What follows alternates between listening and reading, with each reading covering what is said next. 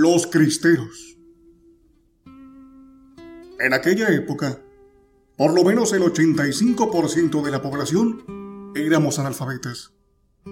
Y por consecuencia, todos pasábamos a ser juguete de los listos y de los poderosos. La revolución casi había terminado y solo quedaban brotes aislados. Los estadistas, los verdaderos revolucionarios, empezaron a dictar leyes ajustadas a los ideales de la revolución, colocando todo en su lugar o en el mejor lugar que podían. Resulta obvio que el clero político trató de aprovechar lo revuelto del río para sacar ventaja.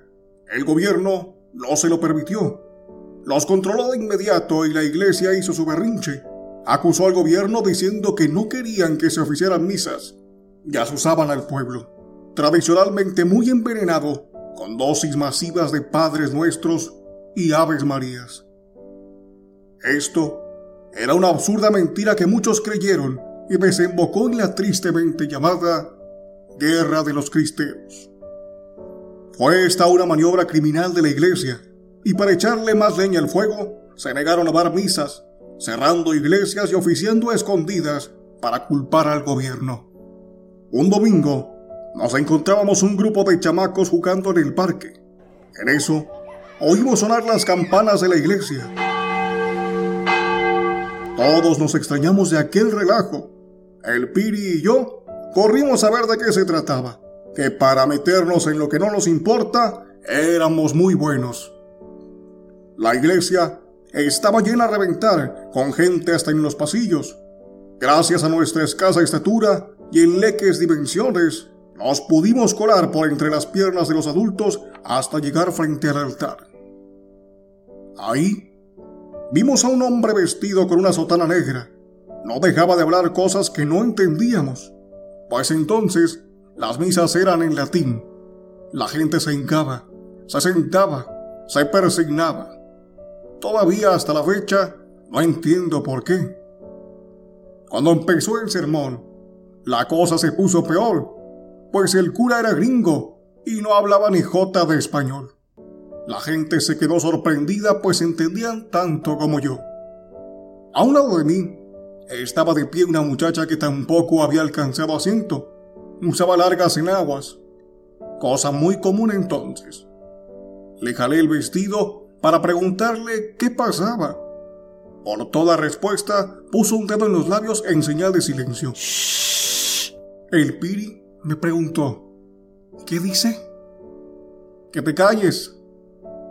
Le volví a jalar la falda a la muchacha, y como no me hizo caso, se la jalé más fuerte, tanto que se le soltó un botón.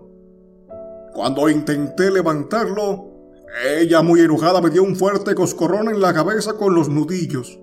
Me sonó la cabeza como calabaza. ¡Qué mano tan pesada!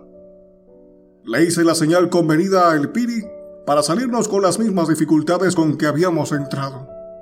Ya afuera me preguntó, ¿entendiste el relajo ese? No, no le entendí nada a ese señor de negro. Es gringo. ¿Y por qué te saliste? Pues que no oíste el coscorrón que me atizó la muchacha. Hoy veo claro que la Iglesia estaba en alianza con los Estados Unidos para minar la estabilidad todavía aún no lograda del país.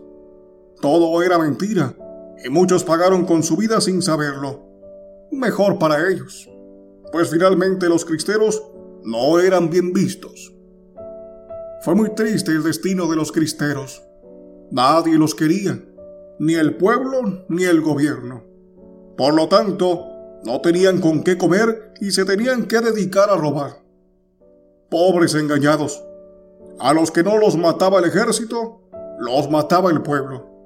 Los pocos que quedaron vivos quedaron marcados para siempre. Ni en sus propios pueblos los querían recibir. Nunca he sido muy creyente, pues no me cuadra la forma de ser de los padrecitos. Puro pedir, pedir, pedir llenan a la gente de rezos, los hacen fanáticos y después son capaces de pedirles hasta la vida, como les pasó a los cristeros. Gracias, abuela, por no obligarme a ir a la iglesia. Se me hace que en esto tú y yo éramos iguales, pero nada más en eso.